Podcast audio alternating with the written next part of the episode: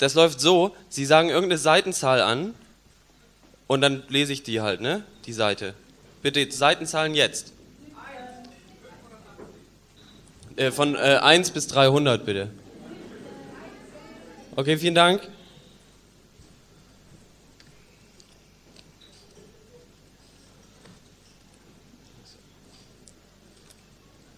Vor der Wechselstube eine Menschenschlange wie beim Bananenverkauf in der DDR. Der Kiez braucht Kleingeld für die Nacht. Nina riecht nach Farbe und Pfirsich und das ist mit Abstand das Beste im Moment Nina. Schlange stehen im Dezemberwind ist das Schlechteste, dabei umspült zu werden von Silvesterfeiernden macht die Sache unerträglich und wirft wie so oft die Fragen auf, warum nur haben wir nicht gestern in weiser Voraussicht Kleingeld in der Bank besorgt, was war noch mal gestern und wie halten die Leute eigentlich ihr Leben aus? Die Kassiererinnen, S-Bahn-Fahrer, Wechselstubenangestellten, wie machen die das? Es kann der S-Bahn-Fahrer doch nicht glücklich sein in seiner Bahn, die Schiene rauf und runter. Es kann doch auch die Kassiererin nicht glücklich sein für 6,50 in der Box. Es muss doch der Wechselstubenangestellte wahnsinnig werden hinter seinem Panzerglas. Geld rein, Geld raus, Tag ein, Tag aus. Vielleicht ist aber auch unser eins der Dumme, weil er denkt, an diesen einfachen Tätigkeiten sei keine Erfüllung zu finden. Man denkt ja immer, man müsse sich selbst verwirklichen und hinter einer Supermarktkasse ginge das nicht. Ich darf mich nicht so vom Mikrofon wegbewegen. Ne? Techniker? Hinter einer Supermarktkasse ginge das nicht. Aber ohne die Kassiererin wären wir nichts. Und ohne den S-Bahn-Fahrer wären wir nichts. Und ohne den Wechselstubenangestellten wären wir noch viel weniger als nichts. Unsere sogenannte Selbstverwirklichung ist ja nur auf den Rücken der sogenannten Werktätigen möglich. Ohne die Werktätigen wären wir selber welche. Und die wichtigste Frage, wer bin ich, was will ich und was gibt's da zu verwirklichen? Ich weiß nur, was ich nicht will. Was willst du eigentlich vom Leben? frage ich jetzt Nina, denn warum nicht mal in der Kleingeldschlange die großen Themen ansprechen? Na, das, was alle wollen, sagt Nina, ohne groß nachzudenken, Liebe. Das ist alles? Ja, Liebe ist alles. Erst wenn alles Liebe ist, ist alles gut. Wow. Was hast du denn gedacht, sagt sie und sieht mich an mit ihren Tja, was soll ich sagen? Augen. Freiheit, Geld, Sex, Wahrheit und der Sinn des Lebens, antworte ich und komme mir blöd vor, aber das ist ja nun auch nichts Neues mehr. Nein, du willst lieben, geliebt werden, das Leben lieben und alles, was sich umgibt. All deine Wünsche sind nur Hilfsbegriffe für ein und dasselbe, die universelle, alles umfassende Liebe. Wie sie das sagt. Mit einer Abgeklärtheit, als würde sie die Aufstellung des FC St. Pauli durchgehen oder so ähnlich. Aber wohin mit dem Hass, sage ich. Was mache ich denn mit meiner Hassliste? Keine Ahnung, sagt Nina, das ist dein Hass. Ich habe keine Zeit für diesen Quatsch. Mit 26? Warum? Weil wir jetzt dran sind, mein Süßer. Guck. Hinterm Panzerglas ein Berg Mensch, Blick gesenkt, mit den Fingern auf die Arbeitsplatte trommelnd. Die Finger wollen Geld rausgeben, der Mensch aber will gar nichts mehr. So sieht er aus. Dagegen wirkt selbst der tote Elvis wie ein Rudel Fünftklässler im Erlebnisbad. Ich schiebe die Geldscheine durch den Schlitz und sage mit größtmöglichem Respekt, Hälfte in Zweiern, den Rest in Einern und Fünfzigern bitte, danke. Der Menschberg seufzt und greift offensichtlich unter Schmerzen nach den Scheinen. Meine Bewunderung für die Werktätigen dieser Welt steigt ins Unermessliche, meine Angst, einer von ihnen zu werden, auch. Während die Scheine durch die Zählmaschine rattern und der Menschberg mit der Geschwindigkeit der eurasischen Plattenverschiebung die Münzrollen vor sich aufbaut, gehe ich aufs Ganze und frage Nina mit der all mir mit all der mir zur Verfügung stehenden Gelassenheit. Sag mal, vorhin am Telefon hast du da Ich liebe dich gesagt? Sie nickt. Und zu wem? Na, zu dir, sagt Nina. Und jetzt sag bloß nicht, das hätte dich verwirrt, weil du denkst, ich will mit dir ins Bett oder so. Ich liebe dich nämlich wirklich und ich liebe meine Mutter und Frau von Hollenbach und Rocky und Leo und noch ein paar andere Menschen. Und ich finde, das sollte öfter mal gesagt werden, damit die Leute Bescheid wissen. Aber mit Leo willst du ins Bett, oder? sage ich, quasi hakenschlagend. Ninas Antwort ist ein Tritt vor Schienbein und das war's. Ich stopfe die Münzrollen in alle vorhandenen Jacken und Hosentaschen und wir sind raus. Eingehender Anruf. Pablo. Du erbärmlicher, nichtsnutziger Vollversager, wo bleibst du? Ach, weißt du, es ist so ein angenehmer Abend und dann dachten wir, ein Diner wäre schön. Soeben wird der vierte Gang serviert, Entenleber auf Du begreifst es einfach nicht, oder? Du bist so dumm, dass du noch nicht mal annähernd ahnst, was hier in deinem Club los ist. Und um zu erkennen, dass dein Fernbleiben nicht nur beleidigend und unverschämt ist, sondern hier alles noch weiter verzögert und die Veranstaltung unmöglich macht, dazu fehlen dir lächerlichste kognitive Fähigkeiten, wie dir überhaupt alles fehlt, was einen Menschen von einem Nacktmull unterscheidet. Du bist Abschaum. Ich verachte dich und sage die Party jetzt ab. Bin dafür, aber was mache ich denn mit dem Kleingeld und dem Schnaps? Bind's dir ans Bein und spring in die Elbe. Komm endlich her! Alter, ich gebe echt mein Bestes. Es gab ein paar Zwischenfälle, die uns aufgehalten haben. Wir müssen nur noch das Eis besorgen. Dein Leben ist ein Zwischenfall, der mich aufhält. Verrecke! Was für 67 Minuten hätte erledigt werden müssen. Hier ist so eine Einkaufsliste, die sehen Sie jetzt natürlich aber nicht, weil Sie ganz weit weg sitzen. aber ich sehe sie. Ähm, Friedhofskerzen zwecks Fummellicht in den Bumsbuden, Eis, Kieztanke sind noch die verbliebenen Punkte auf der Einkaufsliste. Ich lasse die grünen, roten und gelben Münzrollen zwischen die Schnapsflaschen fallen und schließe den Kofferraum. Im Volvo ist es neblig und stickig, es riecht nach Zigarettenrauch und kaltem Schweiß. Rocky sitzt immer noch neben seinem Vater, den Gitarrenkoffer jetzt zwischen den Beinen. Na, alles in Ordnung, die Herren? Der Vater hebt kraftlos die Hand zum Gruß. Rocky nickt und sagt, wir bräuchten mal was zu trinken. Wir fahren zur Tanke, sage ich, und dann ab in den Club. Wir können dann deinen Vater, äh, also Ihnen, Herr Rockmann, es gehört sich bekanntlich nicht, über Anwesen in der dritten Person zu sprechen, das Fenster separé reservieren, also absperren, und da haben sie dann einen Platz für sich und sind ungestört und können sich alles ansehen. Laut wird's trotzdem. Der durch Tablettenkonsum und Mangelernährung entkräftete Ex-Rockstar schließt langsam die Augen und öffnet sie wieder, was wahrscheinlich eine Art Nicken darstellen soll. Keine äh, äh, Umstände bitte. Wie er da hockt und unter Anstrengung kaum hörbar die Worte hervorspricht, wirkt er wie Marlon Brando am Ende von Der Pate, wie der sterbende Don mit Watte im Mund im Kreise seiner Jünger. Ich drehe den Zündschlüssel und Nina, von der Auswahl im Handschuhfach offensichtlich nicht überzeugt, drückt am Autoradio rum. Wir fahren die Reeperbahn hinunter und wenden am Lukodus, der wie eine Spielhölle blinkenden Würstchenbude. Und jetzt fahren wir die Reeperbahn auf der anderen Seite wieder hoch, bis zur Kieztanke, bis zum Eis, während Leonard Cohen singt. The rain falls down on last year's man. An hour has gone by and he has not moved his hand. But everything will happen if he only gives the word. The lovers will rise up and the mountains touch the ground, but the sky. An der Kieztanke herrscht Ausnahmezustand. Wie an jedem Wochenende zieht der Treibstoffhandel mit angegliederten Mini-Supermarkt ganze Heerscharen besoffener Jugendlicher und Halbweltgestalten an, die sich mit billigem Alkohol und Kippen eindecken oder einfach nur dämlich blökend in der Gegend rumstehen. Der Tankstellenpächter hat extra zwei Wachleute engagiert, die nichts anderes zu tun haben, als Kleinkriege zwischen den Hirnentkernten zu verhindern. Trotzdem kommen alle 30 Minuten die Bullen vorbei und knallen ein paar besoffene Schlägertypen auf den Asphalt, während die Kumpel derselben brüllend drumherum stehen.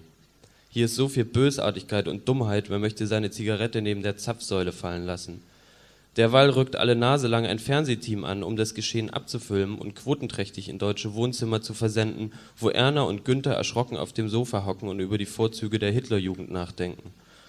Heute wird der Wahnsinn noch mit ein paar Busladungen angereister Silvesterextremisten garniert. Sie tragen Wikingerhelme aus Plastik oder Papierkronen von Burger King lungern in Gruppen auf dem Gehweg rum und ab und zu geht einer rein und holt neuen Stoff. Jeden Moment zündet hier irgendwer einen Böller und dann wird es endlich wieder warm und eine Feuerwalze fegt all das nutzlos aufgestaute Testosteron hinfort. Trotzdem müssen wir hier raus. Zumindest ich muss hier raus, denn da vorn, links neben der Waschanlage, befindet sich der einzige Eiswürfelautomat des Viertels. Wer zu blöd ist oder zu arm, sich eine neue Gefriertruhe zu besorgen, weil die alte schon seit Wochen kaputt ist, der muss eben vor jeder Party in die Kieztanke fahren und für viel zu viel Geld Eis abzapfen. So geht das. Da braucht man sich gar nicht drüber aufzuregen, da ist man selber schuld. Es ist ja sowieso das Allerschlimmste, dass ich mich derart aufrege über den Schwachsinn hier, als würde ich wollen, dass alles immer schön ruhig und ordentlich vonstatten geht. Stimmt ja nicht, will ich nicht. Immer schön viel Action will ich, Chaos und Krawall, aber doch bitte nicht so. Naja, was soll's ist eh bald Feierabend. Irgendein, irgendein Immobilienkonsortium hat das Grundstück gekauft. Bald schon wird das alles platt gemacht und dann kommt hier ein Biersaufhaus hin mit Hotel hinten dran und Schluss. Will irgendwer was aus der Tanke? Warte, ich komm mit, sagt Rocky. Ich auch, sagt Nina. Wir lassen Herrn Rockmann, der uns mit einer Handbewegung zu verstehen gibt, dass das in Ordnung geht, allein im Wagen zurück. Im Tankstellenshop ist es gar nicht so voll, wie man anhand des Gewimmels draußen erwarten könnte. Ein paar Studenten mit Bierkästen, zwei Nutten am Eisschrank, ziellos durch das Überangebot stolpernde Sauftouristen und ein Obdachloser mit Weißwein und Schinkenbrot im Korb. Ich schnappe mir eine Rolle Müllsäcke, irgendwo muss das Eis herein. Und das Fummellicht. Was ist Fummellicht? Die Teelichter da? Teelichter sind gut. Im Teelicht sind schon so viele Jungfernhäutchen gerissen, wahrscheinlich ist der Mittelname jedes, jedes zweiten Neugeborenen Teelicht. Klaus Teelicht Kähler, Sibylle Teelicht Borsewich. Wir werden die Teelichter in Gläser stellen und dann flacker, flacker, fummel, fummel, das wird schön. Rocky und Nina stehen schon an der Zahlstation. Ich geselle mich dazu. Sie sind die schönsten Menschen weit und breit. Nina, Labello, zwei Päckchen rote Gauloise, Tafel Schokolade und Nagellackentferner, wahrscheinlich für die Farbspritze auf ihren Händen. Rocky, drei Packungen Papiertaschentücher, Zahnpflegekaugummis, Dose Red Bull, Flasche Evian. Der nette Herr hinter der Kasse, Typ türkischer Kampfsportler mit Hang zur Großfamilie, wirkt trotz des Trubels hinter seinem Fenster entspannt, steckt unsere Ware in eine Plastiktüte und wünscht uns einen guten Rutsch. Also, ich hol da mal das Eis, wa? Oh ja, ich mach mit, tirilliert Nina, merkwürdig gut gelaunt. Why not? sagt Rocky. Wir gehen raus zur Eiswürfelmaschine. Genau dafür hat man Freunde, damit man beim Eiswürfeln nicht allein ist. Die Luft riecht nach Schwarzpulver oder was immer da so beißend stinkt, wenn Feuerwerkskörper explodieren. Das Viertel bebt. Ich füttere den Automaten mit Kleingeld, drücke den roten Knopf und sofort kommen die Kuben aus der Öffnung gerattert und purzeln in den blauen Sack, den ich mit beiden Händen halte. Nina guckt fasziniert, Rocky trinkt das Red Bull in einem Zug aus, schüttelt sich und wirft die Dose genau in den Mülleimer, der drei Meter von uns entfernt an der Wand steht. Die Würfel fallen viel zu langsam, der Sack ist noch nicht mal viertelvoll und wir brauchen mindestens zwei, denn die Nacht wird lang und im Kühlschrank schmilzt uns sowieso die Hälfte wieder weg. Jetzt kommen da zwei Mädchen angeschlichen und gucken komisch. Was gucken die denn so? Haben wahrscheinlich noch nie eine Eiswürfelmaschine in Aktion gesehen. Sowas gibt's ja auf dem Lande nicht. So eine Eiswürfelmaschine ist schon eine irre Attraktion. Das haut rein, da muss man hin. Die eine zückt jetzt sogar ihr Handy, hält es hoch und blitz. So ist recht. Alles schön festhalten, sonst ist es nie gewesen. Aber halt, die fotografiert ja gar nicht die Eiswürfelei, die schießt Rocky ab. Du bist doch Andreas Rockmann, oder? sagt jetzt das Handymädchen. Erst schießen, dann fragen, wie in Texas. Rocky steht neben mir, Tüte in der Hand, schweigend. Wahrscheinlich ist er sich gerade nicht sicher, ob er Andreas Rockmann ist. Das geht mir auch oft so, dass ich nicht weiß, wer ich bin. Er ist es, quiekt das Handymädchen und seine Freundin guckt, als würde zwischen den Zapfsöhnen ein UFO landen. Nina hebt die Augenbrauen hochkonzentriert, weil Frontalkontakt mit Rocky-Fans. Da ist der Eiswürfelautomat ruckzuck abgemeldet. So schnell geht das. Wir machen mal ein Foto mit dir, ja? sagt das Handymädchen. Rocky sagt immer noch nichts. Steht einfach nur da. Vielleicht der Beginn einer Persönlichkeitsstörung. Hey, du, kannst du mal ein Foto von uns machen? Ich glaube, die meint mich. Sie hält mir das Handy hin und nickt mir auffordernd zu, während ich den immer schwerer werdenden Müllsack unter den Automaten halte, was jeder sehen kann. Das kann man vom Mond aus sehen, den Sack, den Eiswürfelautomaten und mich. Nein, kann er nicht, sagt jetzt Rocky, das siehst du doch. Außerdem will ich nicht fotografiert werden. Alte Angewohnheit, sorry. Oh, macht das Paparazzi-Mädchen. Wieso denn nicht? Wir stehen wirklich voll auf dich, das letzte Album, Hammer. Und leise explodiert dein Herz ist mein allergrößtes Lieblingslied. Das höre ich immer. Das ist sogar meine Klingelmelodie. Du hast mich da echt verstanden. Wegen dem Lied habe ich Jan verlassen. Und jetzt bin ich mit dem Olaf zusammen. Glückwunsch, sagt Rocky. Der Sack ist voll. Versuch ihn irgendwie zur Seite zu buxieren und gleichzeitig einen neuen aus der Rolle zu ziehen. Danke, Nina. Eiswürfel purzeln über unsere Hände, auf dem Boden, überall hin. Lehrer sagt jetzt in Position, aber lustig, es kommt kein Eis mehr aus der Maschine, weil das Geld alle ist.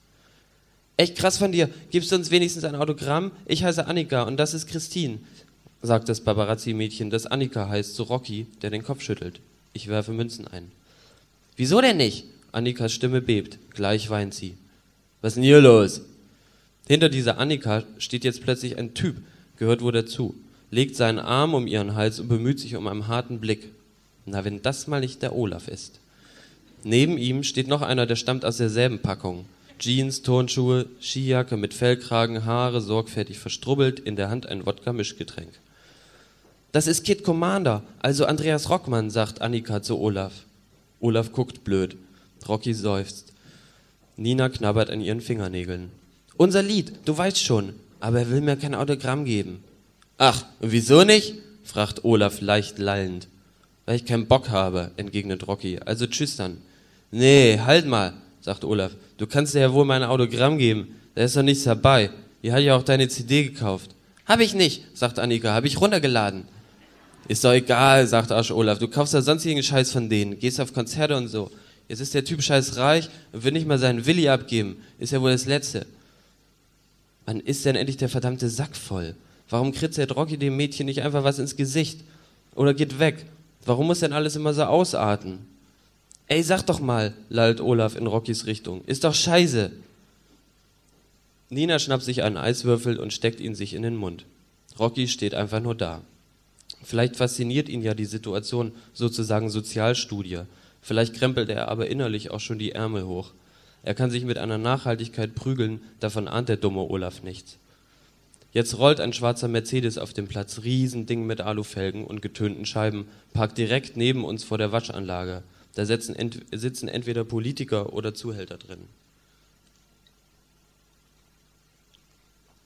Jetzt hör mal gut zu, sagt Rocky ganz ruhig. Niemand wird gezwungen, meine Musik. Ach du Scheiße, nein. Aus dem Auto da, aus der Limousine, steigt der Alte aus, der mit dem Hut, der vorne in meinem Wohnzimmer, also heute Mittag, mein Plattenspieler, und da ist dieser Nazi-Wicht. Das kann doch nicht. Wenn jetzt nicht bloß noch, oh Gott, der Schneider, oh Gott, oh Gott, oh Gott, oh Gott, oh Gott, oh Gott. Eiswürfelautomat. Ich und der Eiswürfelautomat. Sack, Sack, Sack. Schnell her mit einem neuen Sack. Münzen, Münzen in die Maschine rein. Jetzt schön mit dem Rücken zur Waschanlage. Zum Benz, zum Schneider, zum Oberammer Affengau. Denn der Schneider, der Schneider, der Schneider wird sauer sein, dass ich vorher nicht ans Telefon gegangen bin. Der macht mir die Finger kaputt. Oder vielleicht war er das auch gar nicht. Unbekannte Nummer kann ja jeder sein. Vielleicht ist mir jetzt aber zu unkonkret. Fallt ihr Würfel, fallt. Und lasst den Schneider an mir vorbeigehen, denn ich bin ja eigentlich gar nicht da, weil unsichtbar. Zeitstillstand. Wie lange so ein Würfel plötzlich braucht bis zur Sacklandung. Aber das Prasseln ganz laut, viehmäßig, bestimmt bis München zu hören. Schneider, bitte geh weiter. Die dürfen mich jetzt nicht entdecken, denn wenn die mich entdecken, ey ihr Vögel, verpisst euch mal. Ist Schluss mit lustig, die Kacke am Dampfen, das, na wenn das nicht unser Oscar ist. Spiel aus, Krankenhaus und das ohne Krankenversicherung. Lassen die einen dann sterben? Hallo Oscar. Hallo. Eine Hand, große Hand, eher Pranke voller Ringe, fiese, riesige Siegelringe. Siegelringe. Ja gut, okay, danke. So ist es also. Sie haben mich. Scheiß aufs Eis. Jetzt nur die Ruhe, locker bleiben, aufrichten und Würde bewahren. Hallo Karl, du hier. Das passt aber gut. Wollt ihr dich schon anrufen? Der Schneider nickt, grinst und das Eis klackt, klackt, klackt auf den Asphalt. Habe aber de deine Nummer nicht. Kannst du mir die mal geben für Notfälle? Der Schneider zwinkert seinen Schergen zu, die neben Rocky und Nina stehen und merkwürdig gucken, aber nicht so merkwürdig wie Rocky und Nina. Olaf und die beiden Mädchen sind verschwunden, auch nicht gut. Ist alles in Ordnung, Karl? Ich tue ahnungslos, ich weiß ja gar nicht, was der will, klar. Bin aber leider der schlechteste Schauspieler der Welt. Wenn alles in Ordnung wäre, sagt jetzt der Schneider, würdest du dann die schönen Eiswürfel in den Dreck fallen lassen? Eine Fangfrage, aber da falle ich nicht drauf rein. Ich werde um 10.000 Euro erpresst. Da kann ich auf ein paar Eiswürfel gerne verzichten und sei es nur aus Höflichkeit. Reizend, sagt der Schneider. Aber lassen wir die Schwulitäten. Du bist nicht rangegangen, also muss ich davon ausgehen, dass du unsere Abmachung nicht einhältst, also haben wir ein Problem. Ich versuche eine entspannte Haltung einzunehmen, erschlaffe aber einfach nur. So, wir müssen jetzt los, sagt Rocky, aber sofort schiebt sich die Nazisau vor ihn zwischen uns, Wut steigt auf. Es ist alles in Ordnung, sage ich. Geh doch bitte schon mal zum Wagen, okay? Ich bin gleich da. Aber Rocky geht nicht und Nina auch nicht. Die sind ja nicht blöd. Die sehen, dass hier was los ist, was äußerst ungut ist, was direkten Einfluss auf meine Gesundheit haben könnte, im Negativen. Bleib doch hier, wir reden ja nur, alles easy, sagt der Schneider und legt mir die Hand auf die Pranke, äh, die Hand auf die Schulter. Ich kann nicht mehr. Stimmt's, Oskar? Na klar, was sonst? Sein Gesicht ist ganz nah an meinem und wieder dieser Rasierwassergeruch. Krieg ist schlimmer. Also steht unsere Vereinbarung noch. Ja, Logo, selbstverständlich. Dann eine Hand drauf. Da gebe ich ihm gerne die Hand drauf. Riesenerleichterung jetzt. Leider lässt er meine Hand nicht mehr los. Sie steckt da fest in seiner Pranke. Und seine linke liegt tonnenschwer auf meiner Schulter. Jetzt quetscht er meine Finger raus. Hält, hält er nur noch meinen Zeigefinger in seiner Eisenklaue. Aber wie? Versuche mir den Schmerz nicht anmerken zu lassen. Wir hatten also vereinbart, dass du immer ans Telefon gehst, wenn ich anrufe. Soweit korrekt? Doch, äh, schon, ächze ich. Gut, ich muss nun also davon ausgehen, dass du mich verarschen willst, also auch unser Geschäft nicht ernst nimmst und das bringt mich in eine unangenehme Lage, in die Lage, dir klar machen zu müssen, wie ernst das alles wirklich ist. Kannst du mir folgen? Nein, lass meinen Finger los. Aber ich musste. Es geht ja nicht um dich, Oskar, es geht um unseren Deal. Da bin ich aber anderer Meinung, weil, ah, weißt du, wie mich die Leute früher genannt haben, raunt der Schneider wie der Märchenonkel, sie nannten mich den Knacker. Und weißt du auch warum? Weil ich jedem, der mich verarschen wollte, ein paar Finger gebrochen habe und das hat dann immer so schön geknackt. Mein Zeigefinger ist plötzlich ganz heiß. Der Druck auf meiner Schulter wird größer, der Druck auf meinem Finger wird größer. Und wenn ich mich jetzt einfach losreißen würde, bliebe mein Finger wahrscheinlich in der Schneiderhand. Mir ist schwindelig, mir ist schlecht. Ich glaube das alles nicht. Das ist nicht dein Ernst, spreche ich, presse ich hervor. Du wirst mir nicht den Finger brechen, weil ich nicht an das scheiß Telefon gegangen bin. Das ganz ruhig, sagt der Schneider. Du hast jetzt zwei Möglichkeiten. Entweder du lässt es über dich ergehen wie ein Mann oder du schreist rum wie eine Tusse. So oder so, der Finger wird knacken, selber schuld. Bitte nicht. Dieser Finger bedeutet mir sehr viel, wo der schon überall war. Er war zwischen ihren Beinen, in ihr, im Zentrum des Universums. Er war sogar in ihrem Arsch. Es ist ein heiliger Finger. Es muss einen Ausweg geben. So viel dazu. Darf ich aufhören?